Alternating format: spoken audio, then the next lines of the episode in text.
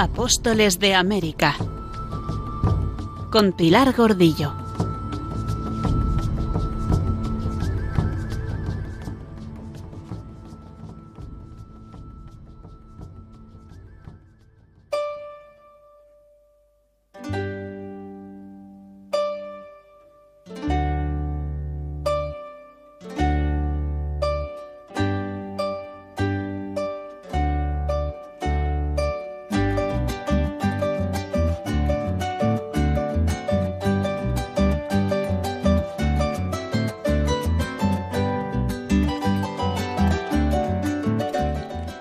1492, y por vez primera, un grupo de cristianos que buscaban las vías del comercio con el Oriente pusieron pie en las Antillas y tomaron contacto con grupos humanos que vivían de una incipiente agricultura.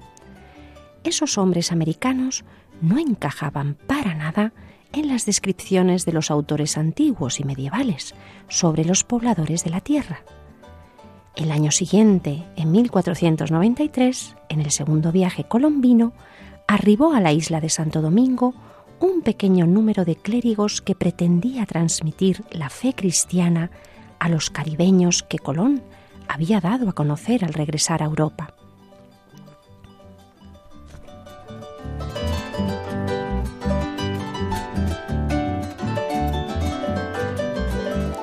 La corona española se había comprometido con la sede romana a sostener la evangelización en los territorios ocupados, a cambio de la donación de las tierras. Era el sistema de patronato, de origen medieval, experimentado antes en el norte de África por Portugal y por Castilla en Canarias y Granada, y que rigió en la América española y lusitana hasta la emancipación. Un sistema que como espada de dos filos permeó el momento evangelizador.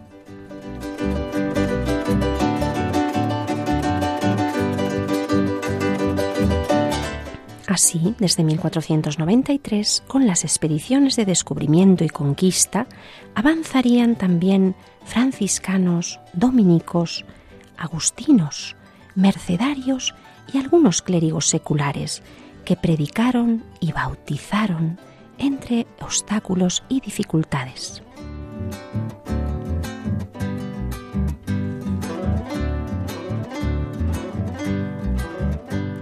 Así nos presenta Elisa Luque Alcaide en su obra El primer ciclo evangelizador hispano y luso-americano, el panorama de estos primeros años de evangelización en América. Queridos oyentes, les saluda desde estos micrófonos de Radio María Pilar Gordillo, feliz de volver a encontrarnos entre España y América para recorrer una nueva travesía en la historia del descubrimiento y asentamiento de los españoles y de la Iglesia en el Nuevo Mundo.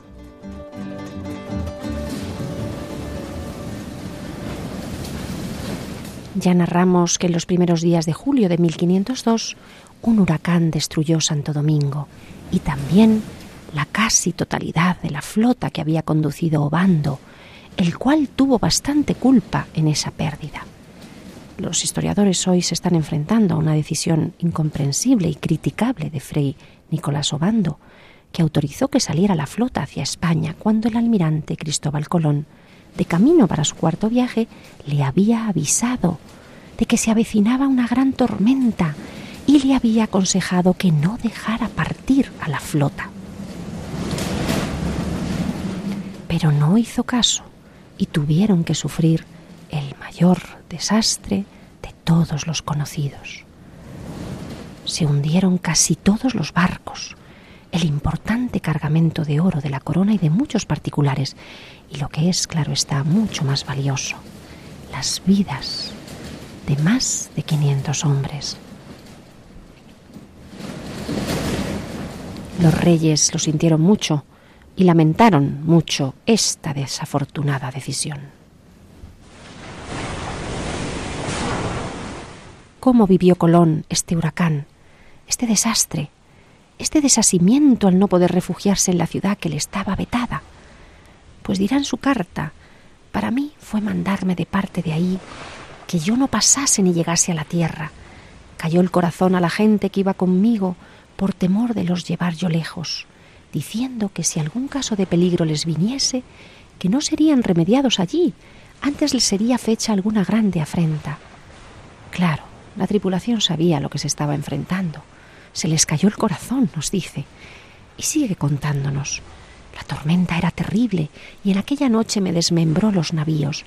A cada uno llevó por su cabo sin esperanzas salvo de muerte.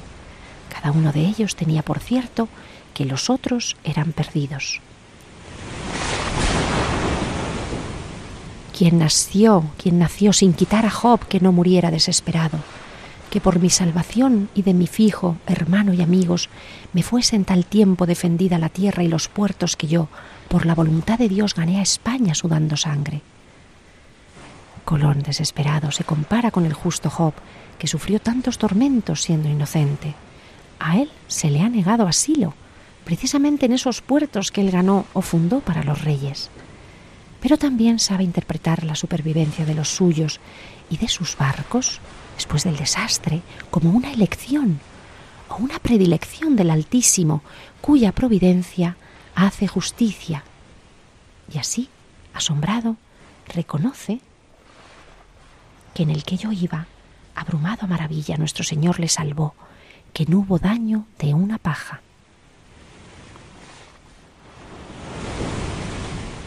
Tras encontrar sus cuatro naves maltrechas y dispersas y agruparlas, se dirigió a Jamaica para reabastecerse. Y dirá, con esta tormenta, así a gatas me llegué a Jamaica. Allí, mar alta, en calmería, me salió el viento y corriente terrible combatí con ellos sesenta días, y al fin no le pudo más ganar de sesenta leguas. Tormenta del cielo, agua y trombones y relámpagos de continuo, que parecía el fin del mundo llegó al cabo de gracias a Dios y allí me dio nuestro Señor próspero el viento y corriente. Esto fue a 12 de septiembre. Ochenta y ocho días sabía que no me había dejado espantable tormenta sin ver el sol ni las estrellas. Con los navíos abiertos, las velas rotas, perdidas las anclas, jarcia, cables, las barcas y muchos bastimentos. La gente muy enferma y todos contritos, y muchos con promesa de religión, otros votos y romerías. Muchas veces habían llegado a se confesar los unos a los otros. Otras tormentas se han visto, mas no durar tanto, ni con tanto espanto.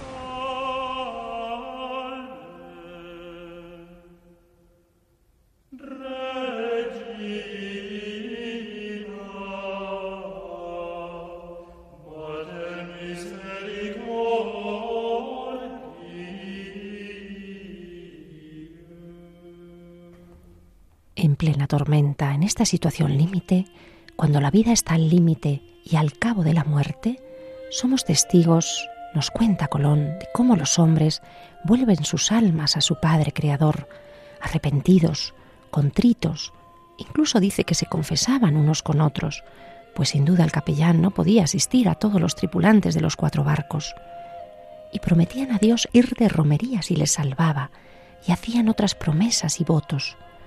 Pero a don Cristóbal lo que le duele no es morir en este momento. Él ha estado muchas veces al cabo de la muerte, pero ver a su hijo Hernando de trece años, tan joven, y a su hermano Bartolomé, que no quería venir al viaje y él le convenció, y sobre todas las cosas lo que más le duele es que su honra no ha sido restablecida a su otro hijo Diego, el primogénito. No le deja la herencia de vida en América, tal y como están las cosas después de haber servido a los reyes ya más de veinte años. El dolor del hijo que yo tenía allí me arrancaba el ánima, y más por verle de trece años en tanta fatiga. Nuestro Señor le dio tal esfuerzo que él avivaba a los otros, y él me consolaba. Yo había adolescido y llegado hartas veces a la muerte. Mi hermano, estaba en el peor navío y más peligroso. Gran dolor era el mío, y mayor porque lo truje contra su grado, porque por mi dicha poco me han aprovechado veinte años de servicio que yo he servido con tantos trabajos y peligros, que hoy en día no tengo en Castilla una teja. Si quiero comer o dormir, no tengo salvo el mesón o taberna. Y las más de las veces falta para pagar el escote. Otra lástima que me arrancaba el corazón por las espaldas, y era de don Diego mi hijo, que yo dejé en España tan huérfano y desposesionado de mi honra y hacienda. Allá como justos y agradecidos príncipes, le restituirían con acrecentamiento en todo. Así que todavía tiene esperanza en que los reyes harán justicia con su familia.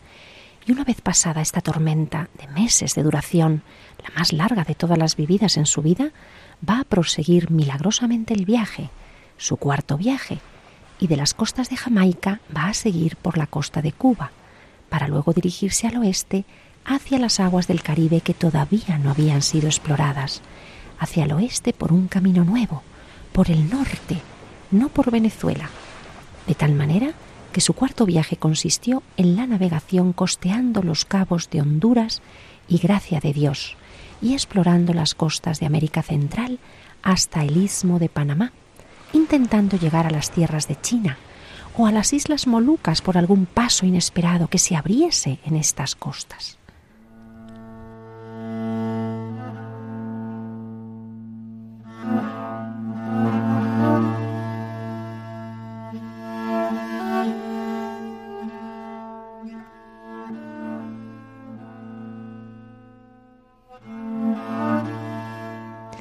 Mientras Colón sobrevive con una tripulación al límite de sus fuerzas y unos barcos seriamente dañados, volvemos a viajar a Castilla, al corazón de la corte, que estos meses del año de 1502 está en Toledo, donde dejamos a los archiduques Felipe el Hermoso y Doña Juana en vísperas de los preparativos de su gran ceremonia de su juramento como príncipes herederos de Castilla, Corría el mes de mayo cuando llegaron las tristes noticias de Inglaterra sobre el fallecimiento del príncipe de Gales, esposo de la quinta hija de los reyes católicos, Catalina de Aragón.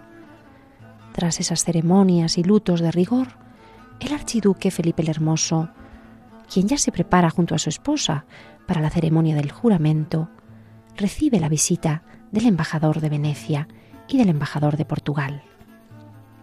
Pero de nuevo, Llegan noticias luctuosas. Ha muerto don Enrique de Aragón, tío del rey Fernando el Católico. Habrá que guardar de nuevo seis días de luto y retrasar la ceremonia.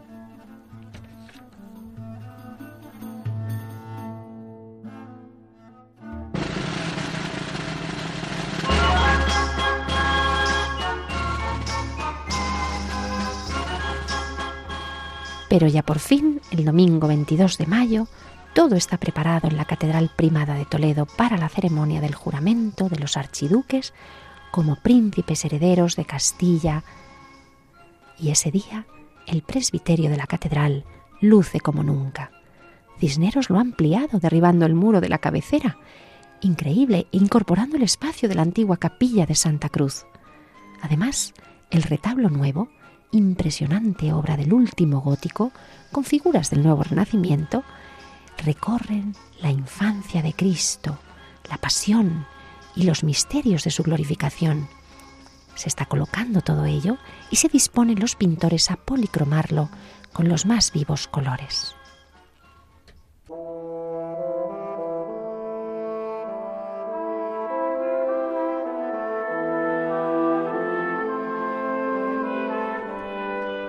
Ese día la reina no puede menos que sumirse en una profunda oración. Su hija no es fuerte. Su esposo ha anulado su personalidad con su maltrato y con la privación de sus hijos a los que ha apartado de su lado nada más nacer. También sus amantes y las continuas humillaciones han dado como fruto una dependencia obsesiva y dañina y un desequilibrio en el trato hacia los demás que la reina no puede consentir. La reina no puede consentir desacatos, claro está, pero la madre, Isabel como madre, intenta abrazar, consolar, persuadir a su hija. A la vez doña Isabel se da cuenta de que su propia enfermedad mortal avanza, al tiempo que toma conciencia de que su obra de gobierno se viene toda abajo, porque este yerno, aliado principal del enemigo de Castilla, Francia, no quiere ser rey consorte, sino que pretende manejar los hilos del gobierno y desfavorecer los intereses de Castilla.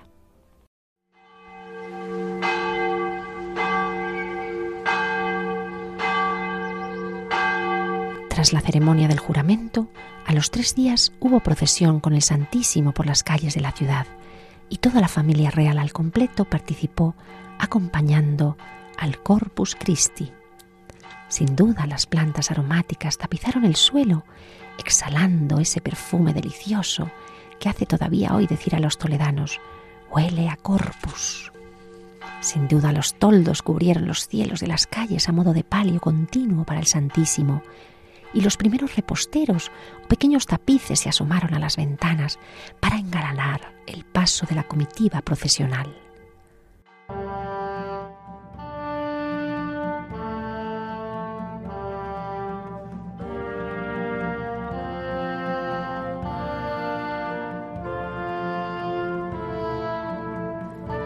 Las semanas siguientes de ese junio caluroso, como todos los de Toledo, donde dice el dicho que hay nueve meses de invierno y tres de infierno, pues este era el primer mes de infierno, queridos amigos.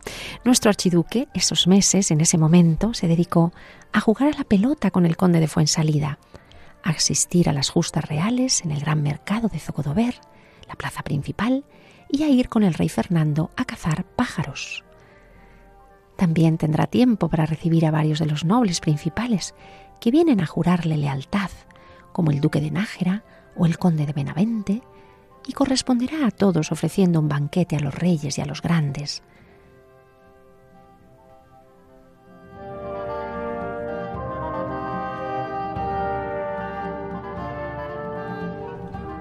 Algunos días van a ir a comer al monasterio de San Bernardo, donde estaba enfermo y casi agonizante el arzobispo de Besançon, quien finalmente fallecerá dos meses después. Visitará con los reyes a los franciscanos y acompañará a la reina a rezar vísperas con los caballeros de Santiago.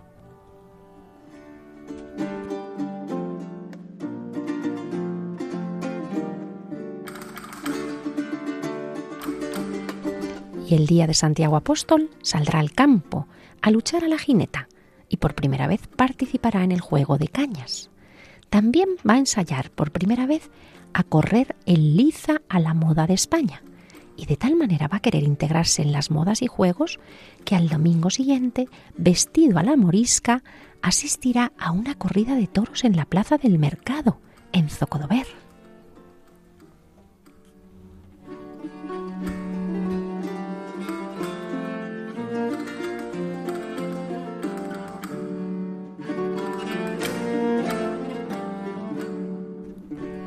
Y al ritmo de la folie de Les Caterines, interpretada por la capilla de Ministrers dirigida por Carles Magraner, llegamos a agosto, cuando irá a cazar a Aranjuez varios días, y después volverá a Toledo para celebrar la Asunción con la misa mayor en la catedral y los toros en Zocodover.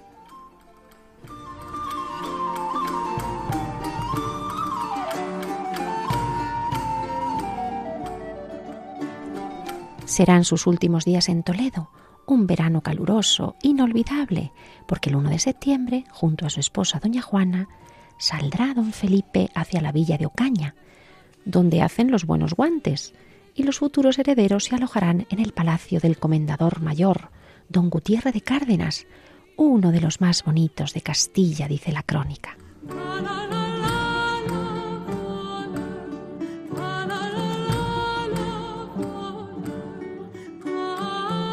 Allí permanecerán 15 días y a mediados de mes emprenderán el camino de regreso a Flandes, pasando en barcos el Tajo, descansando en Chinchón, en el palacio del marqués de Moya, para después visitar Alcalá de Henares, donde se alojarán en el palacio del arzobispo de Toledo, en este momento, como sabemos, Francisco Jiménez de Cisneros, donde 15 años antes había dado a luz la reina Isabela Catalina, su hija menor.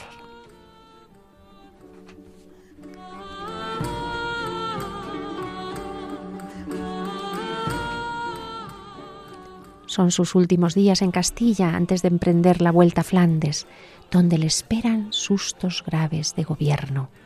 De Alcalá se desplazarán a Madrid para despedirse de la reina Isabel antes de poner rumbo a Aragón en octubre y despedirse flamante de estos reinos que piensa muy pronto heredar.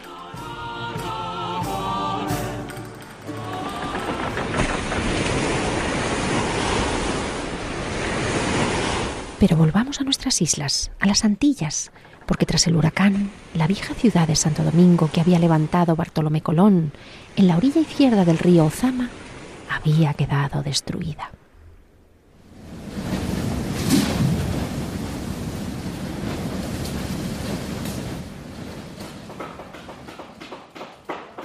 lo que permitió a Obando, ese mismo año de 1502, refundar la nueva ciudad en lugar distinto y mejor, la orilla derecha del río Ozama, donde actualmente se encuentra. El diseño original de la ciudad y una gran parte de su muralla defensiva todavía se puede apreciar hoy en día en la zona colonial, declarada Patrimonio de la Humanidad por la UNESCO en 1990. Esta zona colonial, que bordea el río Ozama, conserva edificios del siglo XVI, casas palaciegas, iglesias, cuyo estilo arquitectónico nos recuerda a la arquitectura del sur de España y de Canarias. Y cómo no, la, la, fortaleza llamada Ozama, ese nuevo castillo hecho en piedra, aún conserva su arquitectura original, con su torre del homenaje, sus murallas, el polvorín, túneles y calabozos por donde han pasado ilustres prisioneros, entre otros Contrariamente a lo que se dice, no pudo estar Cristóbal Colón porque su encarcelamiento fue anterior a la construcción de esta nueva ciudad.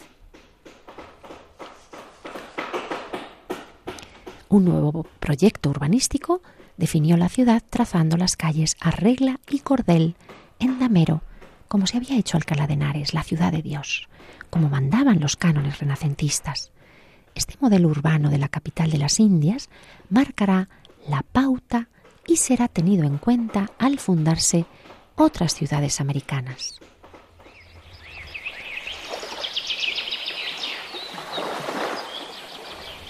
No era la primera ciudad que se levantaba en el Nuevo Mundo. La primera, recordamos, fue la Isabela, abandonada pronto, convertida en la actualidad en un yacimiento arqueológico, y en el continente la primera ciudad fue Nueva Cádiz, hoy sumergida bajo las aguas, fundada en la costa de Venezuela, en la isla de Cobagua, en el estado venezolano de Nueva Esparta. Era el año de 1500 cuando el marino italiano al servicio de los reyes Giacomo Castiglione, cuyo nombre se hispanizó en Santiago Castellón, fundó allí un campamento temporal para la explotación de las pesquerías de perlas. Así que fue fácil que 50 aventureros se instalaran allí para buscar y enriquecerse con las periciadas perlas, pero siempre tuvieron falta de agua potable, porque debían construir un castillo en la misma desembocadura del río para garantizar esa tenencia de agua. Y por otra parte, los víveres debían llegar desde Santo Domingo y la leña, que había falta de leña, debían traerla de Isla Margarita. Así que a pesar de que esta pequeña población consiguió ser elevada al rango de villa en 1526, con el nombre de Villa de Santiago de Cobagua, y dos años después consiguió el rango de ciudad con escudo de armas, ordenanzas y un nuevo nombre, Nueva Cádiz, y además con reconocimiento para comerciar directamente con Castilla sin depender de la isla la española, pues su vida, a pesar de todo esto, como decimos, no perduró más de 20 años, porque agotados los yacimientos de perlas, los australes, que son los que daban sentido a esta población, pues los habitantes, que cada vez eran más, fueron emigrando a Isla Margarita y a otras zonas todavía ricas en perlas.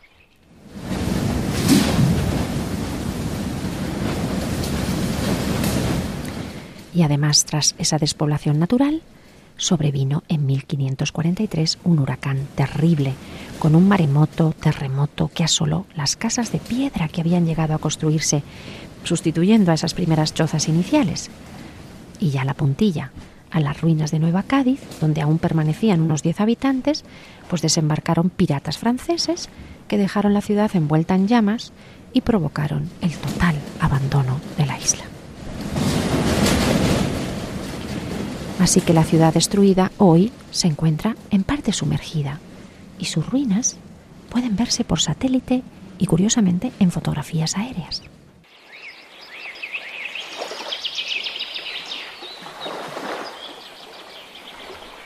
La segunda ciudad del continente fue Santa Cruz, fundada por Alonso de Ojeda, nuestro incombustible aventurero, que por los magníficos resultados de su primera expedición volvió a capitular, a firmar con los reyes católicos un nuevo viaje, esos viajes menores, y fue nombrado gobernador de Coquibacoa, con el derecho de fundar una población en ese territorio, aunque recordamos no podía llegar a arribar al Golfo de Paria por haberlo descubierto Colón en su tercer viaje de 1498, y por tanto esa parte ya era dominio del almirante. Ojeda se había asociado a mercaderes sevillanos para fletar cuatro carabelas y había salido en enero de 1502.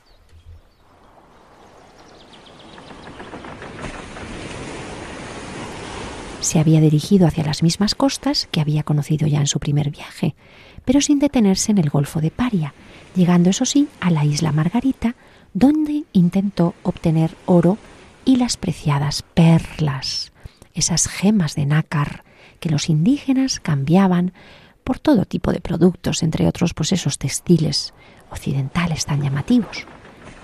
Tras recorrer las costas venezolanas y colombianas, desde Curiana hasta la península de Paraguana, decidió fundar el 3 de mayo una población en la península de La Guajira, en la Bahía Honda y la laguna de Cocinetas, cerca del actual Castilletes, a la que llamó Santa Cruz.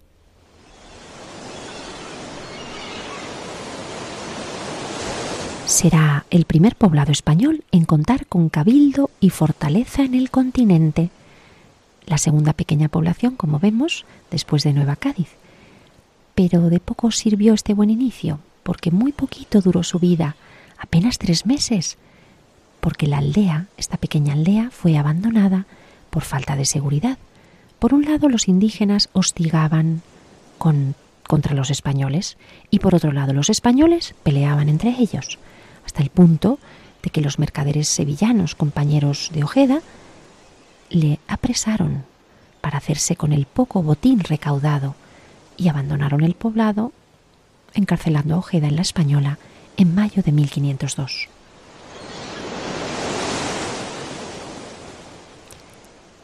Entonces, como conclusión, entre 1502 y 1504, en esos primeros dos años, Obando, nada más llegar a la isla la Española, con ese gran sentido poblador, va a terminar de levantar el mapa de villas y ciudades, con sus propios ayuntamientos, entre otras Compostela de Azua, Santa María de la Vera Paz, Santa María de la Paz Verdadera, también se llama así, Salvatierra de la Sabana, hoy llamada Les Calles, en Haití, Salva León de Higüey, Cotuí, Santa Cruz de Icayagua, hoy Santa Cruz del Ceibo, en República Dominicana, y Puerto Plata. Hoy algunas de estas ciudades pertenecen a Haití, como vemos, y otras a República Dominicana, porque como sabemos esta isla, la española, está dividida hoy por la mitad entre estos dos países. Algunas de las ciudades que he citado pues están en la costa, se fundaron ahí para ser puertos estratégicos, exportadores y de acogida de barcos venidos del viejo mundo, claro. Y en el interior se fundaron otras en torno a las minas de oro, pues para facilitar y dinamizar su explotación. Conoceremos algunas de ellas con más detalle, sobre todo los conflictos y guerras que van a obligar a los indios a someter su territorio a la corona española, para después, Obando, con estas ciudades terminar de organizar la administración y el sometimiento de la población indígena taína.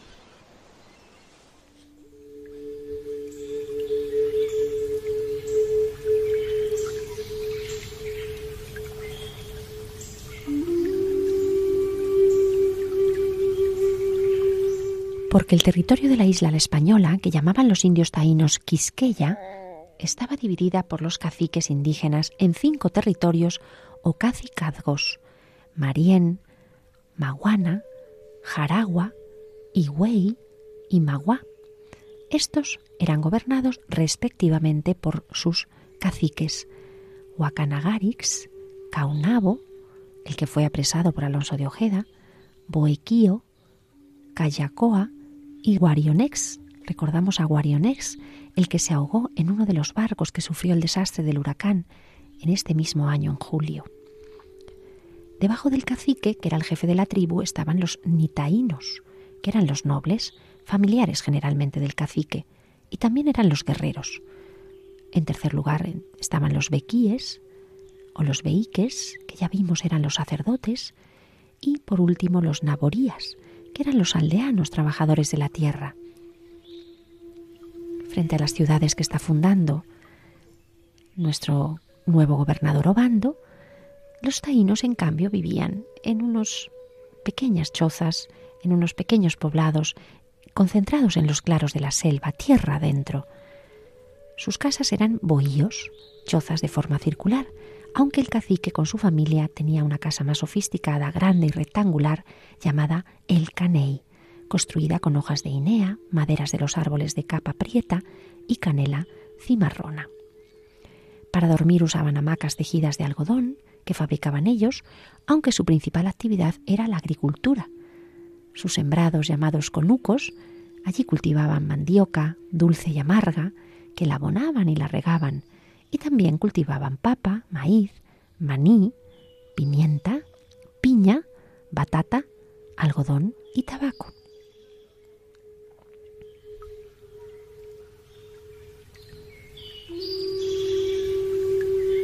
Fermentaban la yuca, llamada mandioca, para fabricar una bebida embriagadora alcohólica, llamada uicú, y también fabricaban, hacían pan de yuca, una torta circular de yuca tostada al sol, curioso tostada al sol llamada cazabe o casabí, que todavía se come en el Caribe.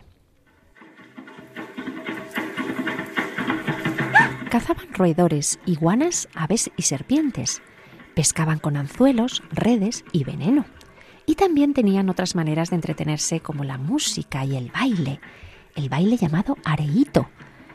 Para celebrar la unión de un hombre y una mujer se hacía una fiesta llamada de palos, porque el baile tenía ese paloteo típico de golpear los palos, y empezaban a la puesta del sol hasta la medianoche y se iban turnando para bailar, beber y comer.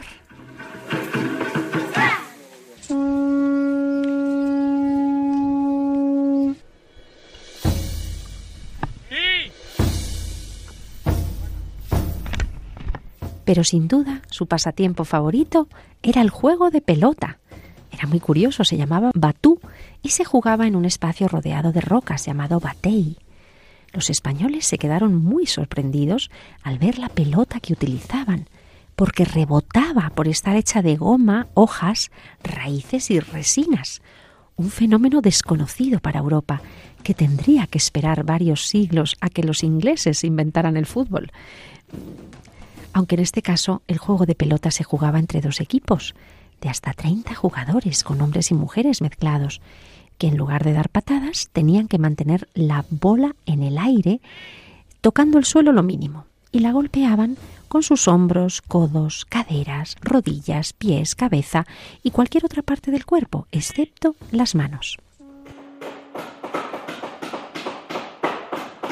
Así que estos pueblos taínos empezaron a contemplar cómo los españoles construían poblaciones con casas de piedra y obras de carpintería muy sofisticadas, con lechadas de cal, con argamasa entre las hiladas de piedra y ladrillo, al modo mudéjar, como todavía podemos contemplar en las ruinas de los edificios más antiguos que conserva el Nuevo Mundo, sobre todo en la, en la ciudad de Santo Domingo, como el convento de San Francisco, que en poquitos años se va a iniciar, se va a empezar su construcción.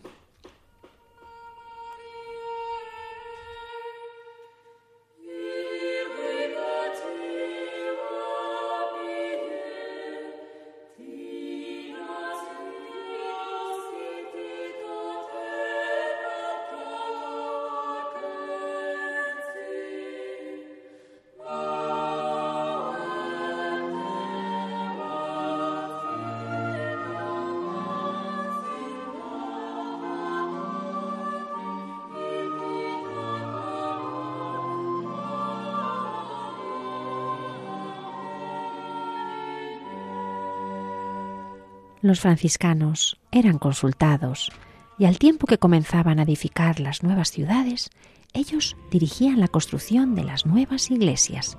También en Santo Domingo, una nueva iglesia y junto a ella un convento. Algunos franciscanos, acompañados de algunos sacerdotes del clero secular, decidieron, además de estar en Santo Domingo, pasar a las demás islas, como Cuba, Puerto Rico, para iniciar allí su presencia, su evangelización. Estos frailes no solo se dedicaron a atender a los fieles españoles, a dar ejemplo en la convivencia fraterna, a educar a los niños, a los indios, pero en especial a los niños y a los muchachos, a denunciar las injusticias de los Colón, como vimos, y a pedir reformas. Ahí estaban escribiendo sus cartas y el memorial dirigido a Cisneros, a enfrentarse allí en la tierra, en la propia ciudad, a los injustos en defensa de los indios, como a los hombres de Rodrigo de Bastidas, porque recordamos esa famosa frase de Fray Bartolomé de las Casas, si no fuera por los frailes que estorban, toda aquella parte de la isla fuera destruida, porque no son como la mayoría en esta isla española, que no tienen más de cristianos sino el nombre, salvo los frailes, que aquellos lo hacen bien.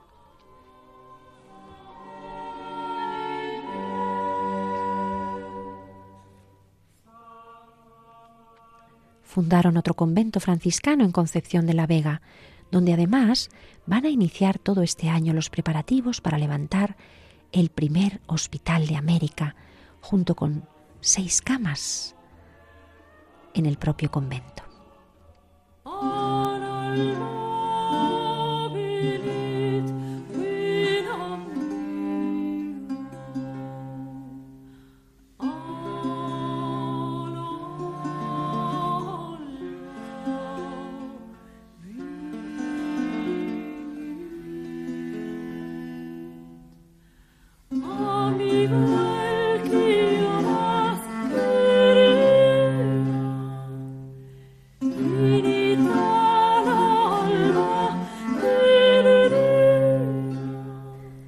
Los inicios de la medicina y los primeros hospitales en el Nuevo Mundo, nos informa pormenorizadamente José Luis Sáez en su libro Los hospitales en la ciudad de Santo Domingo. En el primer viaje de Colón viajaron uno o dos médicos y un boticario. Solo sabemos que uno de los médicos era el cirujano Maese Juan, de probable origen judío. También conocimos que en el fuerte Navidad, entre los 39 hombres que dejó, estaban un escribano, un carpintero, un sastre y un médico, todos muertos por los indios caníbales. En el segundo viaje, el multitudinario segundo viaje del 22 de noviembre de 1493, llegó a la isla el primer médico titulado, Diego Álvarez Chanca, el de Sevilla, a quien ya conocimos, porque era el médico de los reyes. Junto con el cirujano Melchor Maldonado, ejerció en la Isabela hasta 1499 y siete años después va a publicar en Sevilla su famosísima obra El mal de costado, un tratado sobre la pleuresía. Pero ahora, con la expedición de Obando, llegan el médico Diego Ponce, el cirujano Alfonso Ponce, el boticario Rafael Ordóñez y tres ayudantes para el servicio de la ciudad.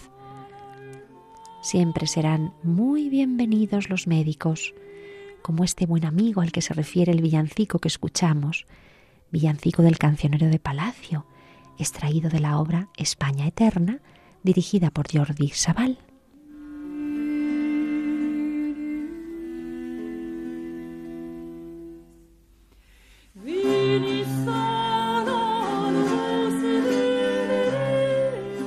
Sabemos que había necesidad de hospital y de muchos médicos, las primeras noticias sobre la salud en el Nuevo Mundo son alarmantes y van a ir a peor a medida que transcurran estas primeras décadas, porque durante los primeros años de la presencia de españoles allí, la población decreció de manera dramática.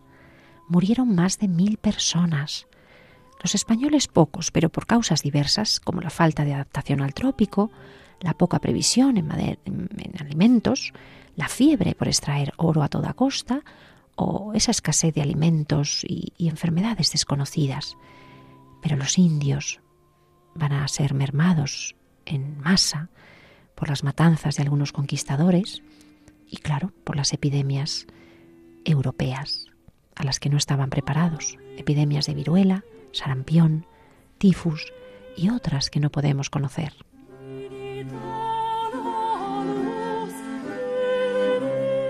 Fray Bartolomé de las Casas reafirma esa naturaleza delicada de los indios. Son asimismo las gentes más delicadas, flacas y tiernas en complisión, y que menos pueden sufrir trabajos, y que más fácilmente mueren de cualquiera enfermedad, que ni hijos de príncipes y señores entre nosotros, criados en regalos y delicada vida, no son más delicados que ellos, aunque sean de los que entre ellos son de linaje de labradores.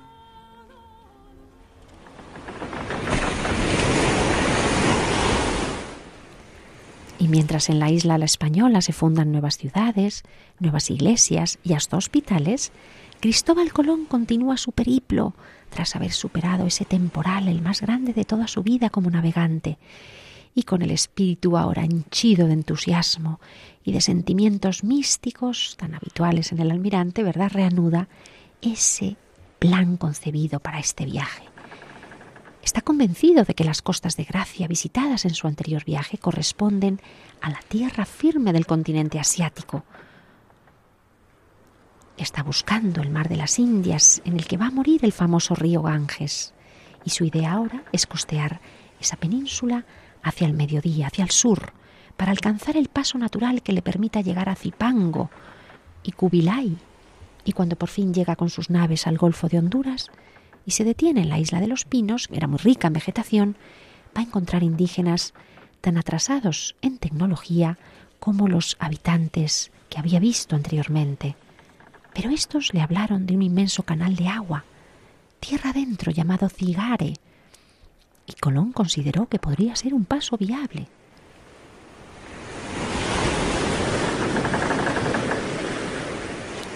Desde la isla de los Pinos llega al Golfo de Honduras, donde el almirante ordena el día 14 de agosto de 1502 el desembarco de todos los capitanes y una lúcida representación de las cuatro naves para oír misa y tomar posesión del territorio.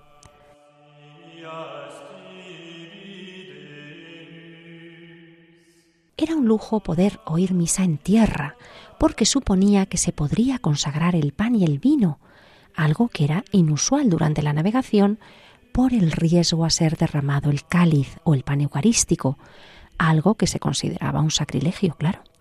Por lo que las misas en alta mar consistían en una celebración de la palabra, sin consagración del pan y vino.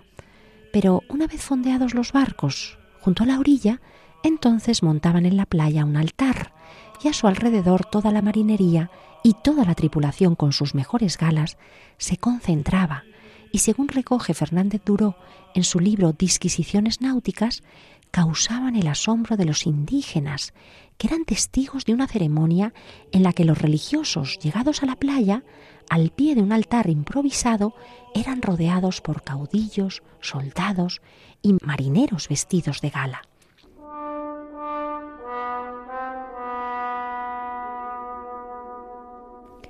Y cuando alzaban la hostia consagrada a la vista de los indios, quedaban atónitos ante el estruendo de las armas, el toque de las trompetas, el abatir las banderas y el prosternarse toda aquella gente aparecida.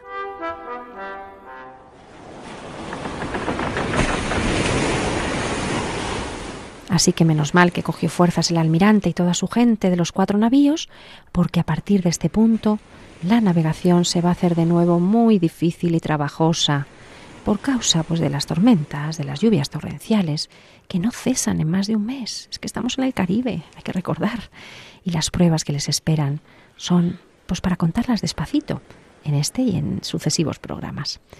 Y ya llegamos a otoño. Y repuestos los ánimos, tras unos días de bonanza, los barcos se van a coger en una isla que los nativos llaman Kiribiri, y Colón va a llamarla huerta por su rica vegetación. En esas jornadas van a hacer acopio de agua y alimentos y el 5 de octubre buscarán un fondeadero favorable en la playa de Cariari, también llamada Chiriquí, en la actual Panamá, donde siguieron un canal hacia el interior, pensando que encontrarían una salida. Pero el canal resulta que terminaba abruptamente. Los aborígenes de allí le hablaron de una ruta terrestre de solo nueve días a través de las montañas y que llevaba a otro mar, a un océano diferente. Colón comenzó la ruta, prácticamente en la misma zona donde en el siglo XX se va a construir el canal del Panamá, pero de repente decidió no continuar por ahí por considerar que era demasiado arriesgado internar a sus hombres en ese territorio y porque él deseaba encontrar una ruta estrictamente marítima. De haber continuado, se habría convertido en el primer europeo en avistar el Océano Pacífico. Pero nos dirá en su carta a los reyes, llegué a tierra de Caria y a donde me entretuve a remedar los barcos y bastimentos y dar aliento a la gente, que venía muy enferma. En Caria, o Cariari, Colón anota la existencia de gallinas muy grandes y la pluma como lana, leones, dice, ciervos, corzos y aves, y lo que es más impactante, indicios de una civilización superior, porque las construcciones son de grandes dimensiones y los enterramientos que puede ver son mausoleos con cadáveres embalsamados.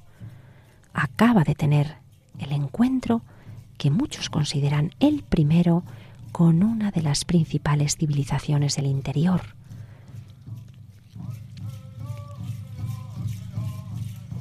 Sus navegantes, además, van a conocer una embarcación comercial, una canoa muy larga y muy ancha, llena de mercancías y comerciantes que se cree que eran mayas del Yucatán. Esos comerciantes llevaban herramientas y armas de cobre, espadas de madera y sílex, tejidos y una bebida parecida a la cerveza, hecha con maíz fermentado.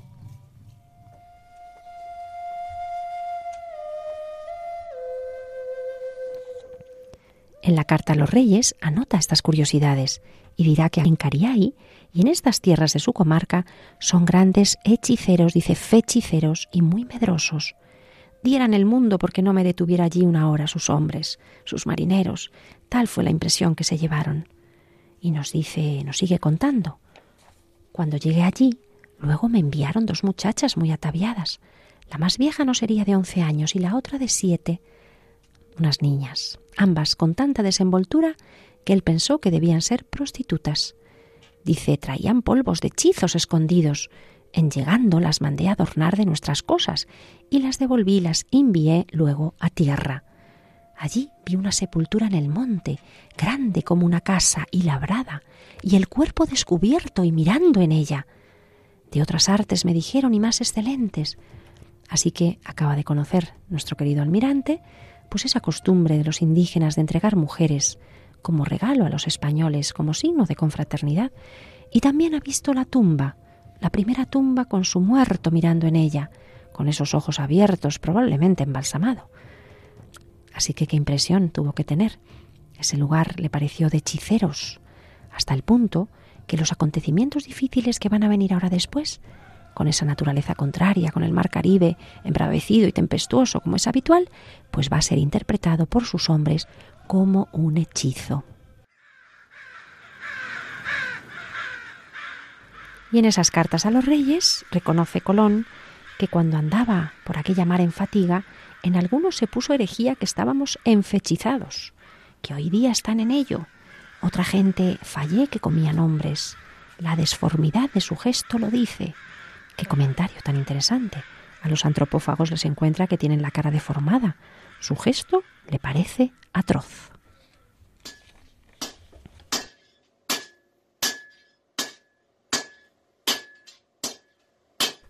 Allí dicen que hay grandes mineros de cobre, hachas de ello, otras cosas labradas, fundidas, soldadas V y fraguas con todo su aparejo de platero y los crisoles.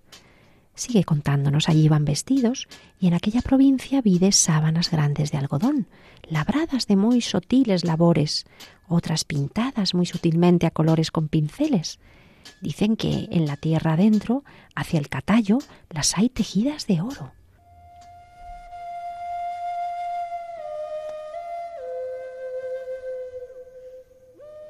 Acababa de recibir unas noticias muy valiosas sobre la cultura, la interesante civilización comercial que había en el interior.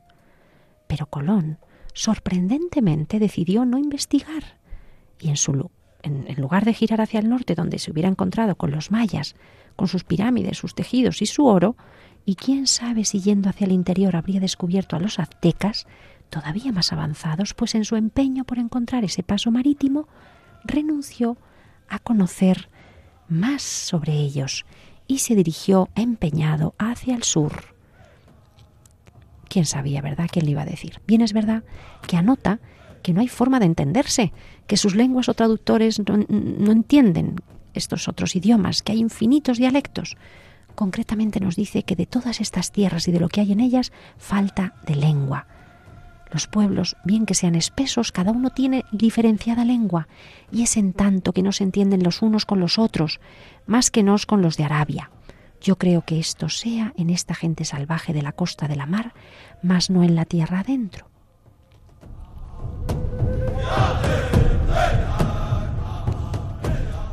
Colón continuó explorando hacia el sur por las costas de las actuales Nicaragua, Costa Rica, Panamá, hacia Darién, en pésimas condiciones de navegación por la fuerza de las corrientes, los vientos contrarios, que siguen actuando y poniendo en grave peligro las muy gastadas embarcaciones. Durante su estancia, Colón y su tripulación comercian con alimentos y oro siempre que les es posible. Siguen encontrándose con culturas nativas, con estructuras de piedra, con cultivos de maíz en terrazas. Y después su pobre flotilla continuará navegando en el territorio que llaman los naturales Veragua y donde va a señalar la existencia de numerosas minas de oro. Pero de momento va a renunciar a su explotación porque quiere proseguir la búsqueda de ese paso naval que le obsesiona Quizá las fuerzas estaban ya extintas, quizá el riesgo de, ponerse pie en tierra y de enfrentarse con los nativos que conllevaba perder hombres era muy alto. La cuestión es que él va a reconocer en su carta a los reyes. Yo, como dije, había llegado muchas veces a la muerte. Allí supe de las minas de oro de la provincia de Cianiva, que yo buscaba. Dos indios me llevaron a donde la gente anda desnuda y al cuello un espejo de oro mas no querían vender ni dar trueque. Lo que le contaban los indios va a corroborarlo en persona, que en todos estos lugares halló verdad lo que había oído, que en esa provincia de Ciguare hay infinito oro y que traen corales en las cabezas, manillas a los pies y a los brazos, y bien gordas, y sillas, arcas y mesas las guarnecen y enforran, las forran de oro. También dijeron que las mujeres de allí traían collares colgados a la cabeza y a las espaldas. Y también todos conocían la pimienta. Allí hay ferias y mercaderías. Le nombraron muchos lugares en la costa de la mar donde decían que había oro y minas. El último era Veragua. Supo que había minas a dos jornadas, andando, pero acordó enviarlas a ver en víspera de San Simón y Judas. Pero esa noche se levantó tanta piar y viento que fue necesario de correr hacia donde el viento quiso.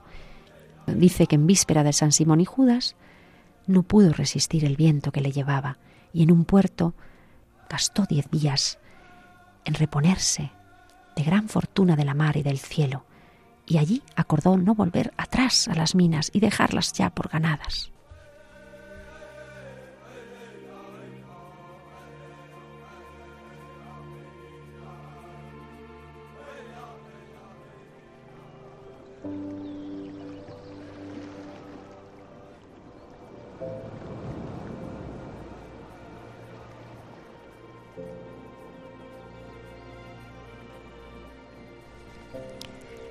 Así que terminando este mes de otoño, esta temporada tan dura, esta expedición tan arriesgada, tenemos que dejar a nuestro almirante con su pequeña flota, de nuevo arriesgando la vida, intentando descubrir ese paso hacia Asia. Queridos oyentes, les emplazamos a un nuevo programa donde seguiremos muy de cerca los pasos de Obando en la Española, las noticias que lleguen de la corte en España, como no, y también seguiremos acompañando a Colón este peligroso viaje que se prevé como el último. ¿Conseguirá nuestro almirante enfermo, anciano y hambriento sobrevivir a esta terrible y arriesgada travesía? Todo lo veremos en un próximo programa. Les esperamos. No nos falten, nos despedimos recordándoles que pueden escribirnos al correo América y volver a escuchar los programas que se hayan perdido, ¿verdad?, en el podcast, que lo encontramos en la web de radiomaria.es. Así que sigan a bordo, que nos esperan nuevas aventuras y quién sabe, algún que otro nuevo paraíso. Habrá que seguir vislumbrando el horizonte que sigue hacia adelante.